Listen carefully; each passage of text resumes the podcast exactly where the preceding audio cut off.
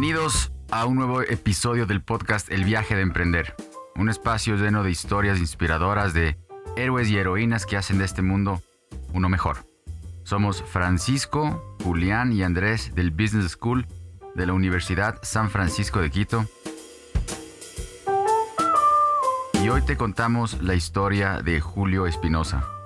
Unir a las personas a través de emprendimientos, retarse a cambiar los esquemas y navegar por la industria cervecera artesanal.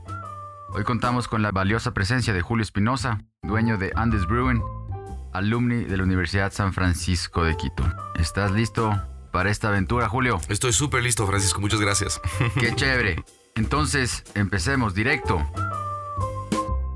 Julio, ponerse una cervecería artesanal. Cuéntanos cómo empezó todo. Cuéntanos un poquito el background. Ah, es que sucedieron tantas cosas y fue hace mm, aproximadamente 11 años. Yo estaba trabajando en algo completamente distinto. Yo estudié relaciones internacionales de aquí en San Francisco y mi último trabajo antes de lanzarme al mundo de la cerveza fue en una consultora política, en donde hacíamos estudios de la situación política y económica del país para asesorar a otras empresas. Y un día, eh, un muy buen amigo regresaba de los Estados Unidos graduándose y me llamó por teléfono y me dijo, Julio, bueno, no sé si fue por teléfono o por Messenger, no me acuerdo qué usábamos en esa época, no era WhatsApp. Y me dice Julio, oye, estoy regresando a Quito y me encantaría que hagamos una cerveza casera en mi casa porque allá la situación está, eso es una locura, o sea, la, industria de la cerveza está creciendo de una forma súper rápida, hay cervezas increíbles y mm, ¿qué, ¿qué, tal si es que nos ponemos una cervecería en Quito? Yo en esa época fue como que me gusta la cerveza, pero no tengo la menor idea de lo que estás hablando. Ok, hagámoslo. Hicimos ese primer lote de cerveza y el, momento en que destapamos ese primer lote de cerveza que elaboramos, que lo logras destapar después de unas 3, 4 semanas, después de, que elaboras la cerveza, Creo que en ese momento fue cuando vi esa especie de, luz, sentí que la vida me estaba dando una señal, como que mira lo que te estoy eh, regalando para que te des cuenta que puedes hacer tu vida de algo más, ¿me entiendes? Puedes eh, cambiar tu vida si es que quisieras eh, en este momento. Yo muchas veces digo que comparé la política con la cerveza y dije, no, pues me quedo con la cerveza, ¿no? Lógico.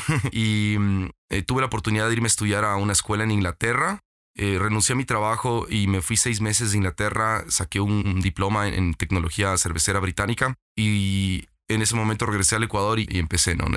Era un, campo completamente muy inexplorado todavía en esa época, era muy difícil conseguir las partes, piezas y armar la, la, la, situación, ¿no? Pero más o menos así fue, fue este gut feeling, esta, este sentimiento del estómago, de las tripas, que fue como que Julio, hazlo, hazlo, porque ¿qué es lo peor que puede pasar? Tienes 25 años, no es tan grave, no es tan grave, dale, eh, ¿qué tal si es que eh, descubres algo increíble? Entonces creo que fue por ahí, ¿no? Fue una experiencia bien reveladora. ¿Y quién es Julio Espinosa? ¿Quién, ¿Quién eres tú como una persona? Si, quieres puedes darnos un entorno no sé, de, de, tu amor por la cerveza o de tus pasiones o cuáles son tus fortalezas? ¿Cómo, ¿Quién es Julio? Sí, esa es una pregunta muy, eh, creo que importante eh, para cualquier persona, pero también muy difícil de responder porque... Y ahora más que nunca siento que soy una persona que está cambiando constantemente. Yo, yo, yo a veces lo, relaciono con los trimestres, divides los tiempos de la empresa por lo general en trimestres, ¿no? El Q1, el Q2. Yo creo que cada trimestre llegó transformado y eh, definitivamente sí soy, soy un cervecero, sí. Em, tengo, un, tengo un certificado de maestro cervecero eh, de Alemania, pero no es lo único que soy. Y especialmente en los últimos dos años, desde que empezó la pandemia, pienso yo que me he comenzado a ver a mí mucho más como un emprendedor. Yo siempre he dicho que soy un emprendedor, pero otra cosa es em, vivir realmente lo que en teoría estás predicando. Y creo que en los últimos dos años, eh, como nunca en mi vida, he tenido esta experiencia de constante aprendizaje y cambio y de transformación que se requiere para ser un, emprendedor real, ¿no? Porque, no sé, esto es mi opinión, un emprendedor no solamente es abrir un pequeño negocio y esperar que te vaya bien, es, es una vocación en sí misma, es un viaje, es un proceso interminable de aprendizaje y descubrimiento y, es una lucha eh, contigo mismo todos los días es un camino muy, muy especial que no todo el mundo, no todo el mundo lo hace, no todo el mundo lo, lo, vive. Bueno, no sé por qué, porque el mundo no, no, todos, no todos podemos ser emprendedores en el, en el planeta, ¿no? Pero, pero sí, eh, soy un emprendedor, soy una persona que eh, me gusta cambiar, como se dice, aprecio los procesos de cambio que siempre terminan siendo muy incómodos. Eh, me gusta aprender mucho de, los demás. Me gusta mucho, mm, le he agarrado un gusto por la lectura eh, increíble en los últimos años, desde que estuve en Berlín, eh, en realidad, hace cuatro años, tres años y medio. antes de eso, en realidad, no leía mucho. me gusta leer, leer sobre emprendimiento, me gusta leer sobre filosofía antigua, me gusta leer sobre cosas que me hagan acuerdo de que de que vale la pena vivir por algo, algo significativo, ¿no? Y yo creo que todas esas cosas tienen que ver con, de alguna u otra manera, con el emprendimiento. Soy un emprendedor y soy un cervecero. Qué poderosos tus, tus frases, muy poderosas, muy interesantes. Hablaste de la pandemia ahorita. ¿Cómo, cómo tú le ves? ¿Qué te trajo la pandemia? Sobre todo sabiendo que ahora que estamos post pandemia me acabas de contar que te has abierto un nuevo local en la pradera. Entonces, cuéntanos cómo fue eso. Tú vas 10 años en este negocio y ¿Cómo le ves? ¿Qué te trajo? ¿Qué te, qué te enseñó la pandemia? La historia de Andes es muy especial. Yo em, hubo un cambio muy fuerte hace unos cuatro años aproximadamente. Básicamente aplasté el botón de reset y también se debió a un cambio muy profundo que estaba yo, en el que yo me estaba eh, encontrando, el que yo estaba trabajando conmigo mismo. Y a partir de esos, de ese momento, aplasté el botón de reset básicamente suena feo, pero eché a, a todo el personal eso también me costó una deuda tremenda, porque en este país cuando echas a alguien tienes que endeudarte con los bancos. Y me asocié con mi actual socio y rehice la empresa enfocados en el, en el pub, el pub que ahora tenemos en Cumbayá. Yo creo que en realidad este último proceso brutal de cambios y de aprendizaje comienza desde ahí. Y, acto seguido me voy a Alemania, saco mi, mi, certificación de maestro cervecero, regreso cada octubre del 2019, me parece que es, eh, en donde se, se estabiliza el país y para el emprendimiento fue muy, muy tremendo y al mismo tiempo interesante ver qué es lo que estaba pasando. Y, acto seguido nos cae la pandemia. ¿Qué es lo que la pandemia significó, significó para mí? O sea, ahora ya con perspectiva, pero en ese momento eh, fue terrible, ¿no? Fue la, incertidumbre total. Sí, ya el emprendedor está acostumbrado a vivir en un mar de incertidumbre, pero estás hablando de que todo el mundo está paralizado. También el, temor de las multas, de las clausuras. Realmente eh, sentimos que el, gobierno y las autoridades locales eh, lo único que les interesaba era sacar dinero de la gente. No sé si se acuerdan, pero a veces los reglamentos cambiaban de semana en semana. Nadie sabía qué es lo que estaba pasando. O sea, nuevamente ya nos hemos olvidado qué es lo, cómo se vivía hace dos años, ¿no? Pero era terrible y cuando tienes un negocio tienes que ser muy creativo y una de las cosas que empezamos, que, que me di cuenta en ese momento es que este trabajo requiere de constante, constante y constante cambio. Ya no te puedes quedar, ni siquiera puedes quedarte en el, el mismo lugar un semestre más o un trimestre más. Tienes que constantemente buscar de qué otra forma tú puedes innovar dentro de tu propia empresa tuvimos que cerrar el, pub, empezamos a hacer deliveries y eh, activamos redes sociales como no lo habíamos hecho antes, empezamos a hacer un montón de video, empezamos a, tener otro tipo de relación con la gente que nos sigue em, a través de redes sociales y fue muy divertido. Me acuerdo que en esa época armé un, un, live de Instagram, cuando se pusieron de moda los lives de Instagram y te cortaban a los 59 minutos y, y no podías grabar, se perdía eso para siempre y comencé a hacer entrevistas a otros cerveceros y, les preguntaba cómo ha sido la pandemia para ti y nos quedamos hablando y, armamos y se fue generando como esta comunidad de gente y entre la mayoría eran cerveceros ecuatorianos que veían estos lives. Entonces, una de las primeras lecciones que entendimos fue que las redes sociales es lo más de las cosas más importantes, es el nuevo marketing, ¿no? Marketing digital que conlleva muchas cosas más eh, aparte de las redes sociales. En fin, la pandemia para mí simplemente significó esta revelación de que tenemos que cambiar constantemente y estar a cada rato aprendiendo cosas nuevas, siempre aprendiendo cosas nuevas.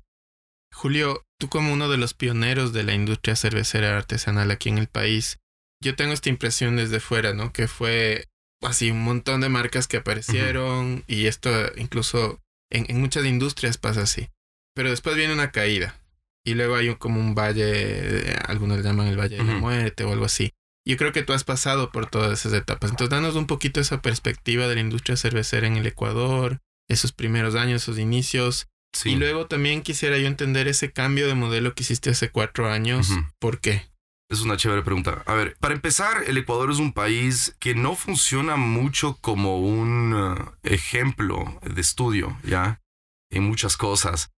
estamos en una época en donde se está estabilizando el mercado de la cerveza. Tal vez sí, tal vez no. Yo sé que hubo un boom. Yo creo que aún estamos en el boom. Pero yo no sé hasta qué punto. Yo cada día escucho de marcas nuevas. Y mm, ya ni siquiera me importa porque son tantas que simplemente para mí eso es lo normal. Que siempre existan más y más y más y más y más y más. Yo no sé si se va a estabilizar. Lo que sí sé es que si es que quieres realmente eh, sobrevivir y quieres trascender y no solamente ser un, emprendimiento que intentaste y después tuviste que cerrar, tienes que ser muy bueno en todo lo que haces. Y ahí está realmente la diferencia con la mayoría de emprendimientos. O sea, tienes que exigirte a niveles que jamás te habías exigido en muchas cosas, porque además eh, ser emprendedor nuevamente requiere de que desarrolles habilidades que con las que tal vez no estás eh, muy acostumbrado o, te sientes muy cómodo. Eh, tienes que ser bueno en primer lugar eh, haciendo cerveza, ¿sí? Problema número uno, porque si bien hay tantas cervecerías, yo creo que son una minoría las que realmente están haciendo un producto de calidad. Por un lado es triste, porque muchos consumidores están llevando la, la, idea equivocada de, lo que, de lo, que podría llegar a ser una cerveza artesanal, ¿no? Pero por otro lado, tampoco me molesta mucho porque que hayan más, que hayan más, y de repente por ahí salen cosas interesantes, ¿no? tienes que tener una buena cerveza, tienes que tener una... Para mí es súper importante la marca, justo estábamos hablando de eso hace un rato antes de la entrevista. La marca es todo, porque es tu historia. Es cómo construyes tus seguidores, ¿no? Que van a ser fieles a ti siempre. Cómo construyes esa conexión con la gente. Y eso no es sino a través de una marca. Y por marca me refiero no solamente a tener un logotipo bonito y un slogan, sino a contar tu historia y que la gente logre identificarte a ti, a tu producto y al nombre de tu empresa eh, con una historia, con una emoción en específico, con lo que tú quieras. Eh, nosotros tenemos el chancho con alas, eh, lo identificamos, tratamos de comunicar a la gente de que nada es imposible, que la gente te puede identificar con algún tipo de valor. Y eso es súper importante. ¿Qué más es importante? Es importante que tengas un modelo en sí de negocio que funcione, ¿sí? Y ahí, voy a, responderte la última pregunta que me hiciste. aparte de que yo cambié muchísimo, ya en la práctica, después de echar a la gente, a, toda la empresa, y realmente eché a toda la empresa, algo que fue ya en la práctica, algo que hice fue cambiar enteramente el modelo de negocio. Antes nos dedicábamos a distribuir cerveza, a retailers, a tiendas, a hoteles, a bares. Bueno, y obviamente hacíamos un poco de deliveries al, al consumidor final, a nuestros fans, a cualquier persona que quería, ¿no? Dejamos enteramente de repartir cerveza y nos dedicamos solamente eh, dispensar nuestra cerveza a través de nuestro propio local. ¿Sí? Entonces eh, me asocié con mi actual socio para abrir el pub. Y ese fue el gran cambio práctico, ¿sí? Que, que implementamos, ¿no? Fue como que, olvídate los retailers, nos enfocamos en nuestro propio restaurante porque es tan mejor hacerlo de esa forma, por todo lado. Y el cervecero que no quiere entender eso está en problemas, porque está con una cartera incobrable, enorme, como me sucedió a mí, como le sucede a todo el mundo que reparte. Porque para el restaurante eres, eres, eres, eres un commodity, eres como la persona que reparte chicles, lechugas, lo que sea, sin desmerecer, ¿me entiendes? Pero eres un commodity, entonces no te valoran. Porque cualquier otra persona te puede entregar exactamente lo mismo para el dueño del local. Sí, tú tal vez, pucha, eres, eres el más guapo del mundo, loco. Pero al, dueño del local no le importa eso. Lo que le importa es un producto conveniente, crédito y si es que puede a ver, te estoy generalizando, no, no todo el mundo es así. Es que puede engañarte de una, te va a engañar. Te va a decir, sabes que esta semana no pagamos, ven la siguiente. Sí. Ese es el país. Y en gran parte eso es América Latina. Em, entonces, en el negocio de la cerveza artesanal eso es insostenible. Y para muchos negocios eso es insostenible y no sé por qué la gente lo sigue haciendo. Y la forma en la que nos reinventamos fue a la mierda con esto. Tenemos una cartera hasta ahora de, más de 10 mil dólares incobrable, ¿sí? juicios, etcétera. Es imposible cobrar en este país. ¿sí? Si es que la gente no quiere pagar, ¿cómo le haces cobrar, pagar? Em, de gente muy conocida mía, compañeros de universidad, hermano, me han dicho todo tipo de excusas, desde que se rodó eh, las gradas la contadora y no hay quien firme el cheque. Eh. Una de las más, una de las más, una de las más chistosas es, y fue de un compañero del, de la universidad. Eh, ¿Sabes qué? Es que yo no te debo plata, te debe mi empresa y mi empresa está quebrada. Entonces, cuando la empresa tenga plata, la empresa te, te, pagará un rubro de como 1.800 dólares. Entonces, em, ¿le metes un juicio? No sé, ¿no? O, vale la pena eh, drenar tanto que, que, ese tipo de, de, emociones negativas te drenen energía. Tal vez más bien eh, te sale muy barato tacharle a gente innecesaria de tu vida, ¿no? hay tres cosas que rescato de lo que estás diciendo. La primera, quiero que ahondes más, Julio, en cómo tú cuentas la historia detrás de Andes con una botella de cerveza. Esa es la primera pregunta. Y la segunda es, a ver, la, gente, de hecho, eh, nuestro compañero Julián, cuando supo que venías, me dijo, ah, él es el dueño del chancho con alas. Y yo sé que ahora tú nos cuentas que el chancho con alas significa que nada es imposible, pero ¿cuáles son, no sé si valores, emociones, experiencias que Julio cuenta con su cerveza? ¿Cómo, cómo, cómo te identifica la gente y, cómo cuentas de esto? Verás, ¿cómo, cómo, ¿cómo hablar sobre la historia de Andes? Qué bueno que me, lo preguntas en este momento, porque si no me voy a olvidar. Y es que yo les, les quise traer, traer. Ah, ya decía yo que solo agüita. Un pequeño detalle de mi agradecimiento. Aquí em, tenemos las, las, están heladitas además. Las Super Andes Mira, el, el, chancho volador. Eh, aquí tienes otras, la Coffee Porter. Em, Qué bacán. Mira, para mí la botella es un elemento muy, muy especial para el mundo de la cerveza. Guarda un romanticismo que no te da la lata. Em, el vidrio es un material muy noble, sí, que, que, sale de la tierra, sale de la arena y que se lo puede reutilizar un infinito número de veces. O sea, es infinitamente reciclable. Lamentablemente no existe, nada se recicla en este país, se recicla muy poco. Eh, y no existe en sí una, una industria del reciclaje del vidrio. Si llevas esto a la, la, fábrica de vidrios en Guayaquil, lo van a reutilizar, por supuesto, pero tienes que ir tú, literal. yo no conozco ningún mecanismo que, eh, que sea implementado o por la empresa o por el municipio o por el gobierno. No, estamos muy lejos de alcanzar un nivel mínimamente decente de, conciencia ambiental. Pero el, aparte de eso, de ese comentario, el vidrio es, es increíble y a través de la botella yo puedo expresar muchas cosas, ¿no? Que tienen que ver con la marca también. es una botella muy especial la que acabas de, alzar, Andrés, porque esa es nuestra fanesca ale, es la fanesca política. Taputin, Lazo, Glass, Abdalá, Chuta el fallecido Don Nasa. Y que en paz descanse, salió la etiqueta el día en que salió la noticia. Qué bestia. Está buenaza. Está el Baby Yunda, está Herbas y está Yori. Baby Yunda también. Y está Cintia Viteri, pero no se le nota tan, tan bien. Perdón, yo, yo, veo, bueno, la presentación es increíble. Mucho detalle, concebido en Bad Boatú. Es la isla imaginaria del cerdo con alas. Ah, tienen todo un país. por supuesto. Wow. o, sea, en esta transformación del modelo de negocio yo veo cambió el enfoque al producto, ¿no es cierto? Y todo el sistema de retail, sin decir que eso, digamos, sacrifique la calidad ni nada, hacia la experiencia. Eh, la experiencia del pub. Lo que pasa es que el, restaurante no solamente es bueno porque tú no te vas a estafar a ti mismo, eh, sino porque eh, los márgenes son tan mayores a pesar de los costos de operación que tiene un local.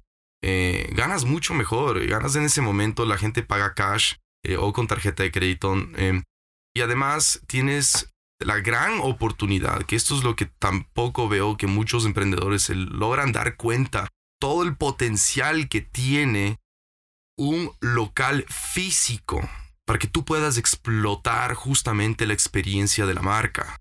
Eh, ¿Y por qué digo eso? Porque cuando entras a, una, a, un, bar de cervezas artesanales o a muchos locales que no solamente son de cervezas artesanales, decoran con, con el, mínimo presupuesto. Yo, yo, yo, entiendo que el presupuesto es difícil y es una cosa, ¿me entiendes? Es dinero, pero porque, porque tus sándwiches sean ricos, ¿me entiendes? Pero no quiere decir que la gente va a querer ir a tu local si es que las paredes están de color blanco hospital, luces blancas, tienes unas sillas de unos palets viejos reutilizados, lo que todo el mundo hace, ¿me entiendes?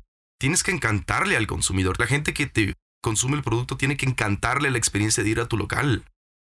Y cada uno de nosotros, cada emprendedor es distinto y tiene su distinta forma en que puede eh, eh, conceptualizar un espacio físico.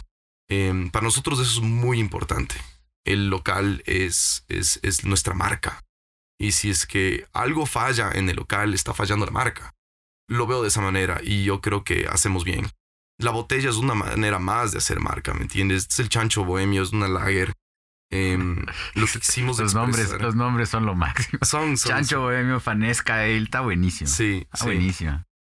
Bueno esa es la fanesca política no que la empezamos a sacar hace años la dejamos de sacar durante un tiempo la volvimos a producir. La idea es, chistoso al mismo tiempo es triste no es la realidad del país. Em, no solamente para, para cerrar el tema de la botella para mí la botella es el camino de la botella es el camino de la marca en gran parte no ¿Qué más me habías preguntado? Discúlpame. La, la, otra, la otra pregunta es, ¿qué emoción, cómo identifica la gente el chancho volador? ¿Cuál, crees tú que es el enganche, lo que provoca en la gente ver tu logo? O sea, yo creo que distintas cosas. Em, siempre nuestro eh, mensaje oficial de la empresa es, es, es que nada es imposible, como habíamos conversado hace un rato. Em, un poco es el, el, el, viaje, el journey del emprendedor, ¿no? El estarse constantemente reinventando y, y rediseñando y cuestionándose cosas constantemente, ¿sí? Las alas es lo que te permite em, crear de forma ilimitada. Mucha gente no creo que entiende de primera, en primer momento. Dice simplemente, ah, qué lindo un chanchito volador. Ya, es como una figura muy, muy, muy, muy como que bonita. Y a veces mucha gente me dice, ¿y por qué un chancho con alas y no una vaca con alas? O una vaca voladora o un, ¿qué más dicen? Los burros, con los burros vuelen. ¿ya? Yo le digo, no, o sea, es que me gusta el chanchito. Es un, no sé, me parece que es un animalito muy noble, ¿no? y no, no, no, no, sé, no sé bien qué más te puedo decir al respecto. Eh, tenemos nuestra, nuestra, nuestro discurso, tenemos nuestra comunicación para la gente. Me encantaría que la gente pueda captar ese mensaje, ¿no?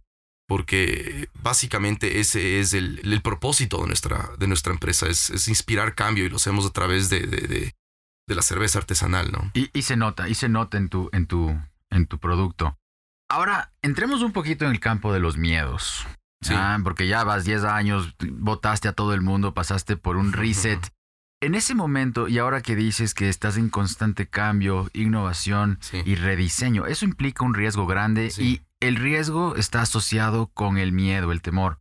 Si es que en algún momento te has asustado, ¿alguna vez quisiste abandonar tu emprendimiento? Y si es que fue así, ¿qué te mantuvo firme? ¿Cuál fue tu convicción en ese instante? Sí, a ver, para, para contestar la primerísima pregunta, eh, yo tengo miedo todos los días. todos los días, desde, desde, que amanezco en la cama.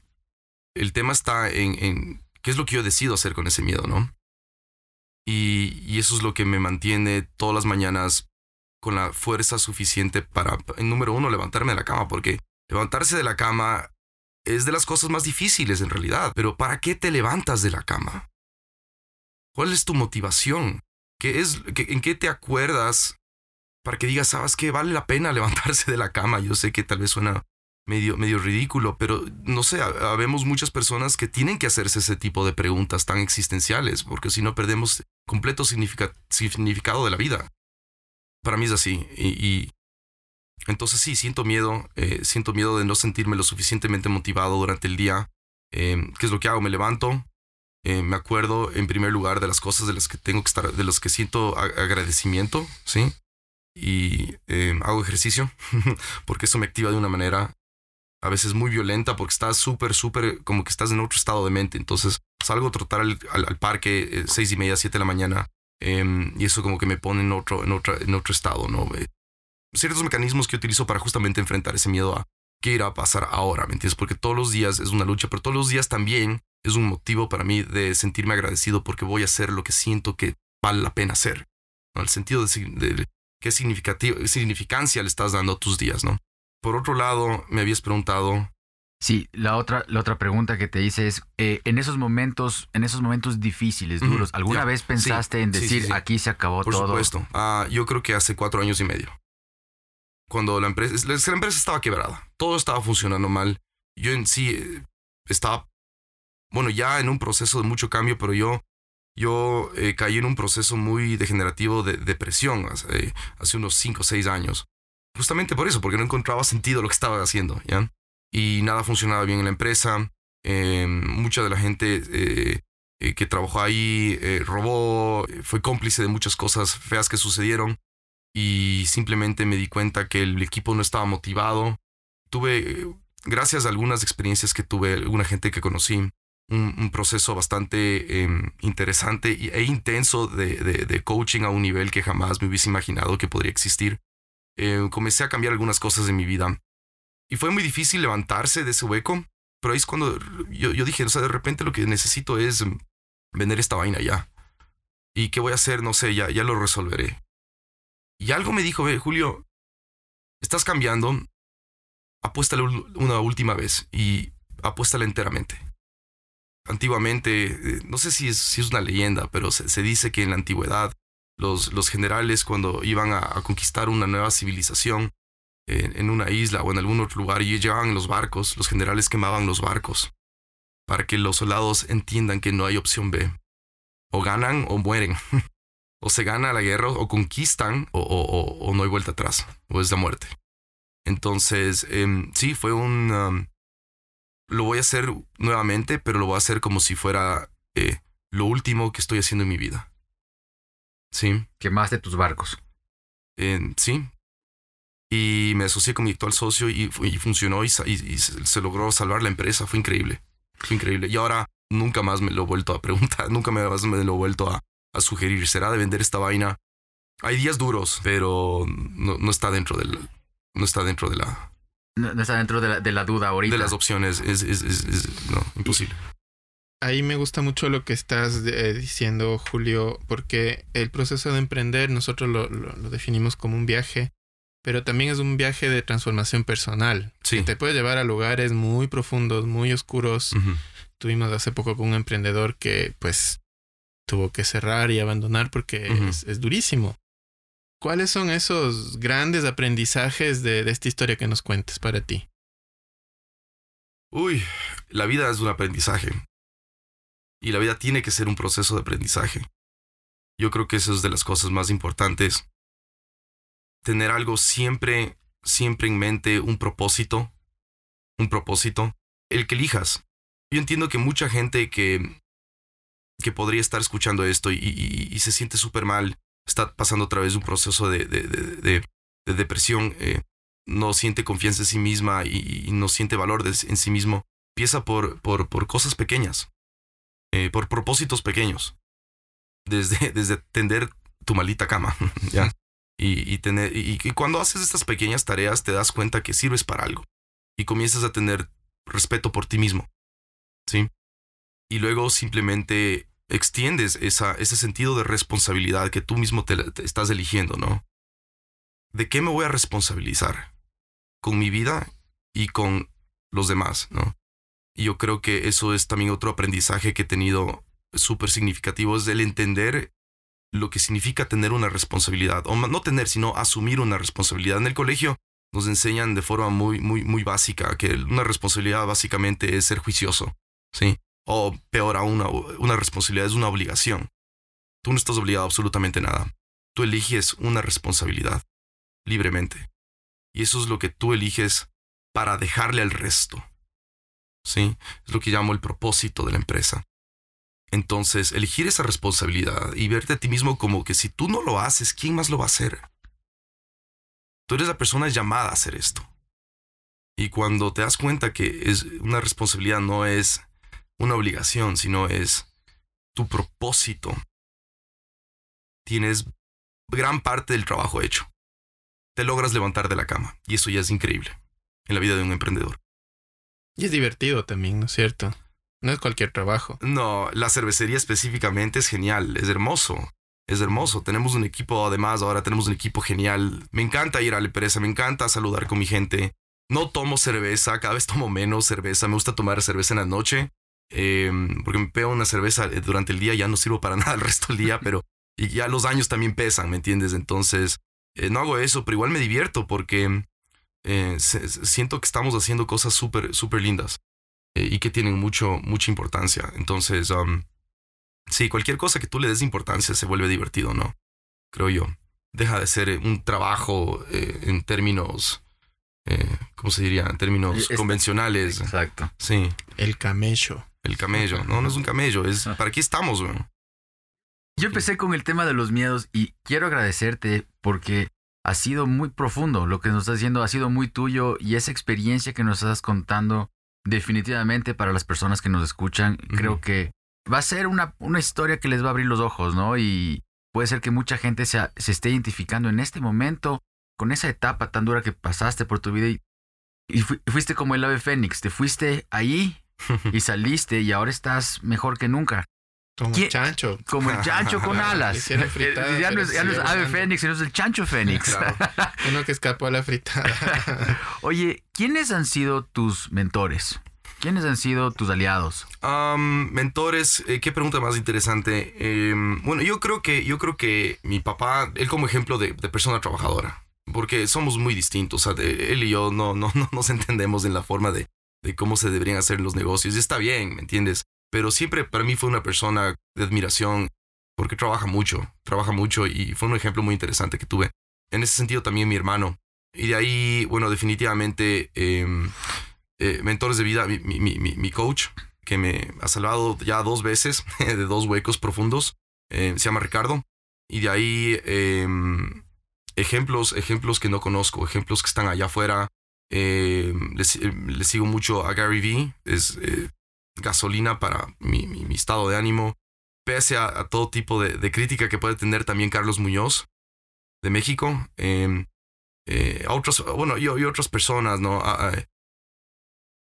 me encanta escucharle a Grant Cardone, me encanta escucharle a, Bradley, me, me, encanta, me encanta escucharle a Simon Sinek, eh, me encanta escucharle a, algunas personas, ¿no? Eh, en este momento no, no, no, no se me ocurre tanto. O sea, si tú ves mis redes sociales, el 75% es gente son emprendedores y son personas que están hablando acerca de, de cómo motivarte y cómo, ¿me entiendes? Cómo mantener tu cabeza enfocada en algo, ¿me entiendes? Y porque lamentablemente no tenemos tan buen, tantos buenos ejemplos en nuestro país, pero ahora con la tecnología puedes acceder a escuchar a tanta gente interesante allá afuera, ¿me entiendes?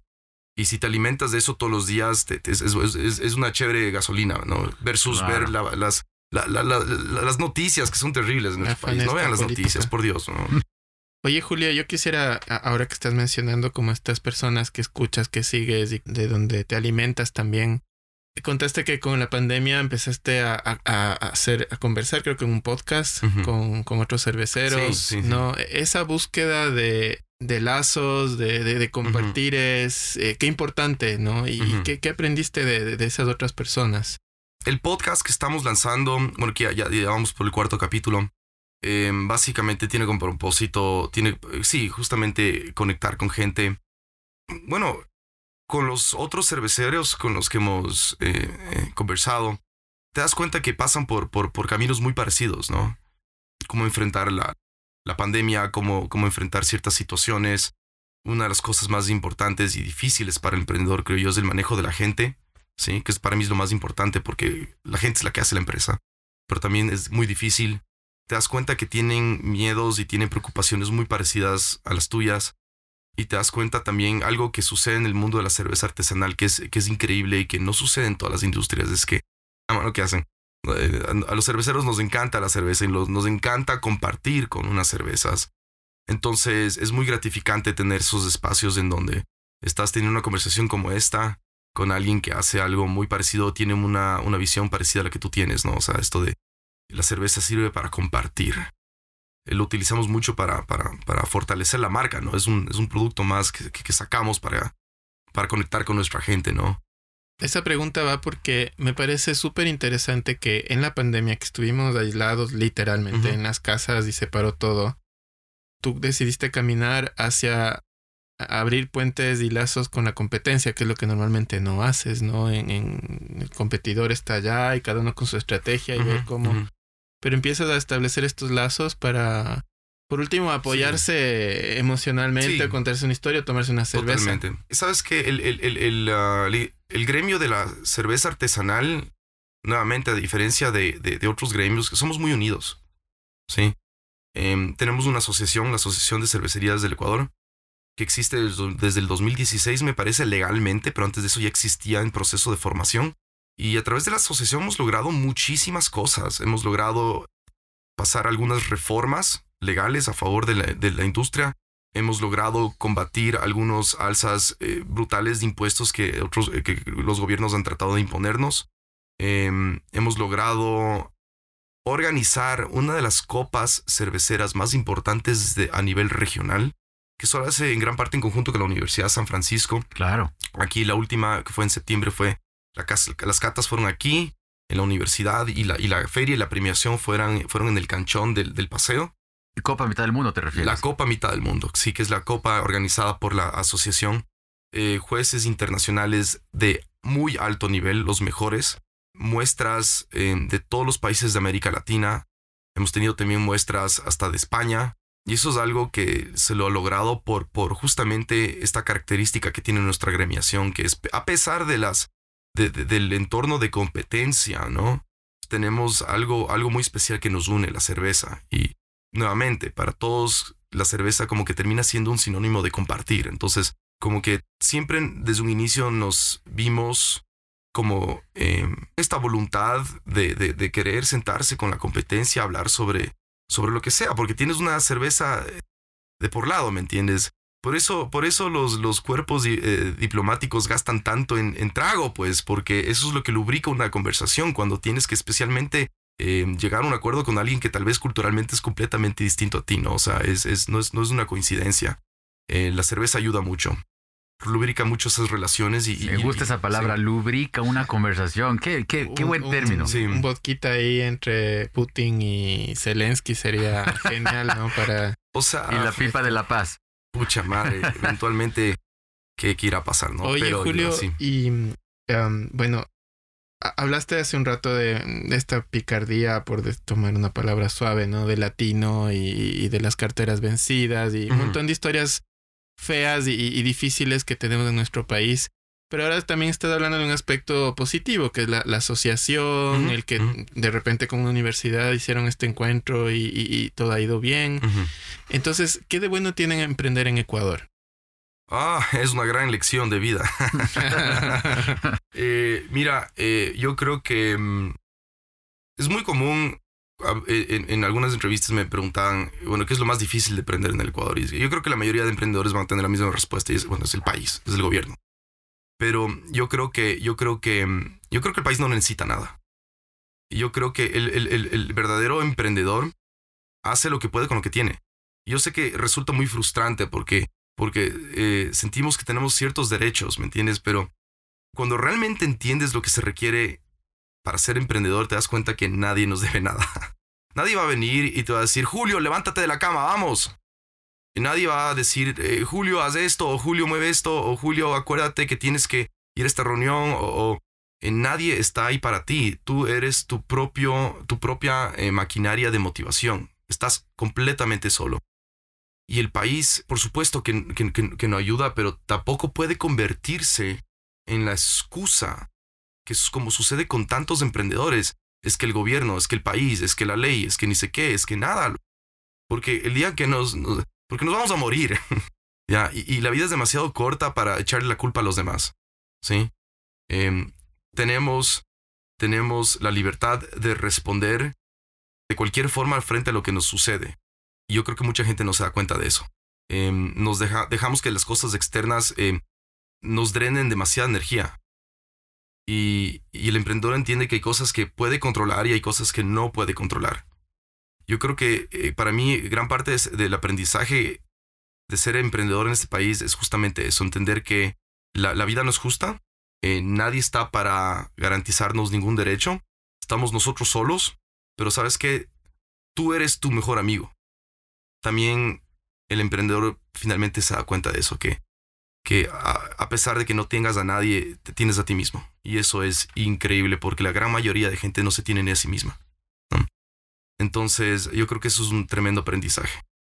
Hay una pregunta que siempre hacemos y es el de la mochila, ¿no? Nosotros vemos el emprender como, como una mochila y para los estudiantes, la gente joven o no tan joven también, ¿no? Que quiere lanzarse, que tiene una idea, que no se anima, ¿qué les dirías tú que metan en esa mochila? Muchas cosas. Em, curiosidad, para empezar. Sí. Yo creo que la curiosidad también es un instrumento como para, para descubrir cosas nuevas, ¿me entiendes? Si es que no estás seguro qué es lo que quieres hacer y estás empezando, quieres, tienes una idea de que quieres emprender en algo, tal vez, curiosidad, ¿no? Que es un valor que tal vez no se, no, no, no, no, no, se habla mucho de la curiosidad, ¿no? O sea, si, si, si estás en tus 20 y no estás un poco confundido, prueba todo, prueba cocina, prueba hacer videos, prueba hacer deporte, prueba eh, escribir. Es una edad en la que mm, yo me acuerdo, o sea, por lo general quieres pasarte de, fiesta, ¿no? Pero también es la edad en donde, en donde puedes tranquilamente eh, probar de todo, o sea, literalmente probar de todo eh, y, vas a estar bien, ¿me entiendes? Porque no, no, no, por lo general no tienes, por lo general no tienes cargas familiares, por lo general estás ¿me entiendes? Estás empezando a estudiar, es, es, es, un, es, una etapa de tu vida bastante segura para, para, para fracasar, para hacer, para.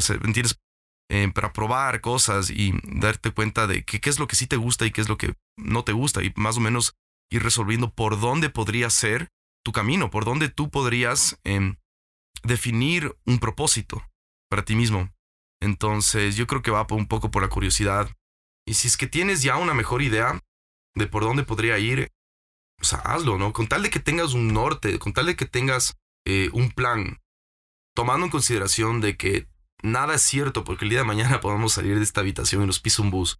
Pero si es que al menos tienes un plan, ya tienes una motivación, se te resulta mucho más fácil, mejor dicho, movilizarte.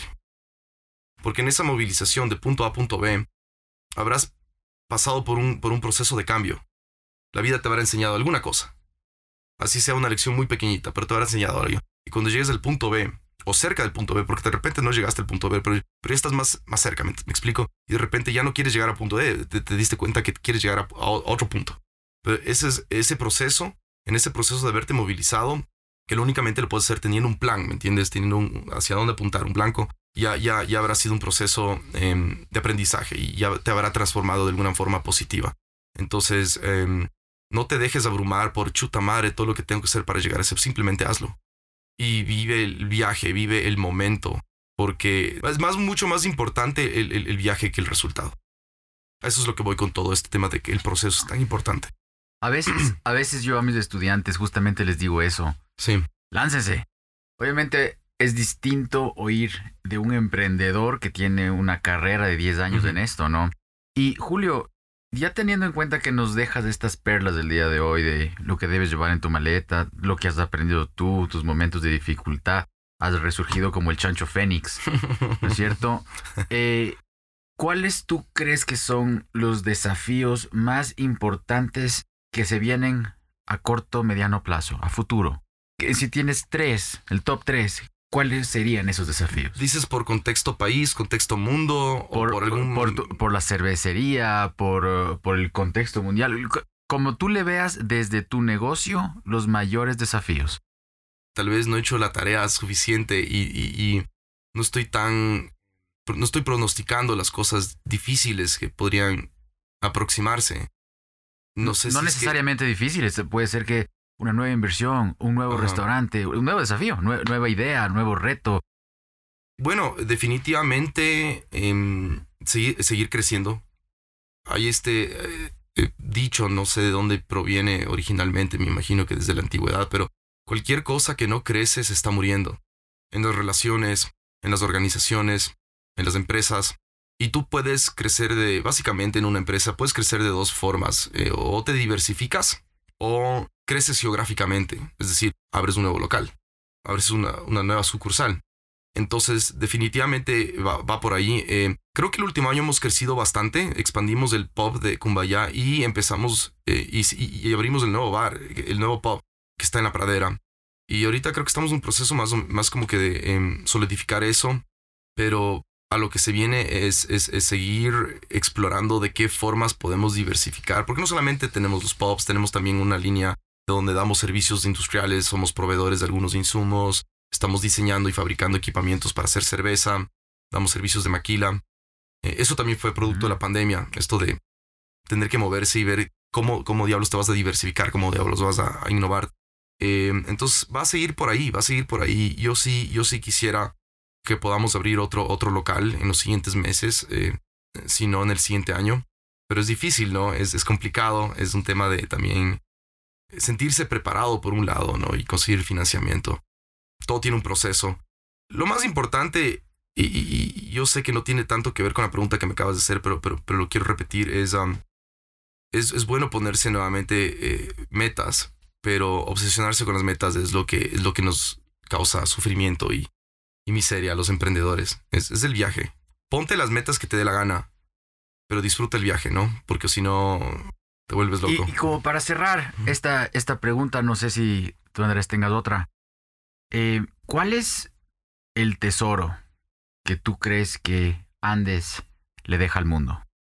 Lo que me gustaría dejar es um, este mensaje de de que nada es imposible y de que, de que, y de que hay que cambiar, de que el cambio es bueno.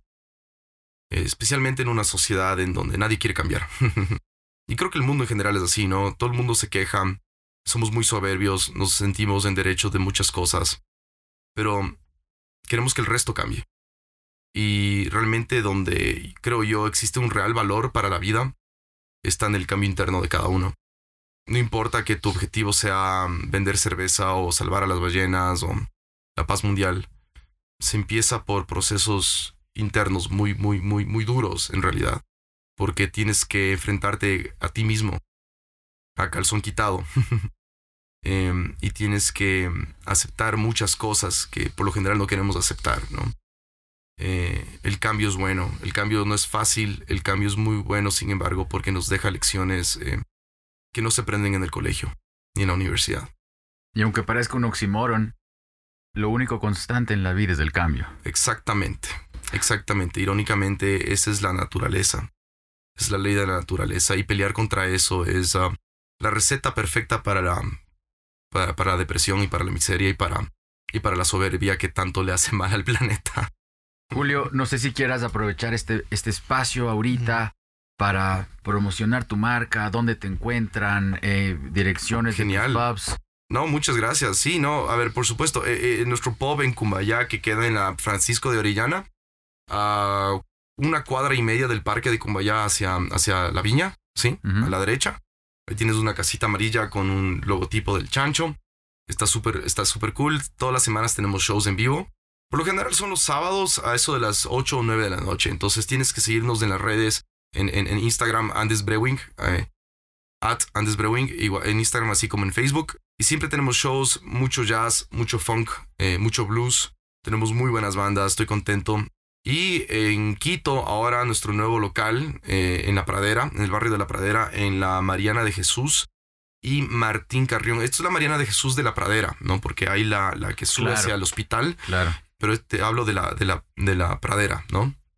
Es, eh, tienes la pradera, la Mariana de Jesús y la Martín Carrión es la que cruza. Entonces, igual tenemos shows todas las, todas las eh, semanas. Eh, está súper chévere. Tenemos un menú extendido en, el local de la pradera que está brutal. La comida está súper rica, está muy buena. Las bieles están buenas. Siempre tenemos alguna cosa nueva, alguna cosa, alguna novelería. Y bueno, sí es lo que te puedo decir. ¿Dónde más nos puedes encontrar? Obviamente a través de nuestras redes sociales. Eh, si es que quieres que te enviemos una caja a la casa, hacemos deliveries. En todo el país realmente podemos coordinar la logística para hacerte llegar nuestra cerveza casi a cualquier lugar del país. Excelente. Eh, de, parte, de parte mía, de Andrés, de todos los que hacemos este programa, te agradecemos muchísimo esta conversación, aunque no ha sido lubricada con cerveza, Ah, sino solo con agüita, ha sido creo que muy profunda. es muy Y, temprano. y nos, Porque, porque no tenemos destapador nomás. Exacto, Sí. exacto. Y creo que, creo que todas estas joyas y esta, esta parte tan personal que no se conoce de Andes, ¿no es cierto? Que nos has dejado ahora, es una joya para nosotros y estamos muy agradecidos, Julio. Chévere. El viaje de emprender es una serie de podcasts inspirados en el monomito de El viaje del héroe, de Joseph Campbell. Regalamos historias que buscan visibilizar heroínas y héroes modernos que han iniciado sus aventuras buscando un tesoro para transformar su comunidad y el mundo. Agradecemos a Sebastián Ojeda, a Luis Paredes en los controles, a Radio Cocoa, Alumni y al Business School de la Universidad San Francisco de Quito por permitir que este emprendimiento sea posible. No se olviden de compartir estas historias con otros, síganos en, su- en sus redes, en nuestras redes, perdón, y muchas gracias. Gracias, gracias. Muchas gracias, ha sido un tremendo gusto.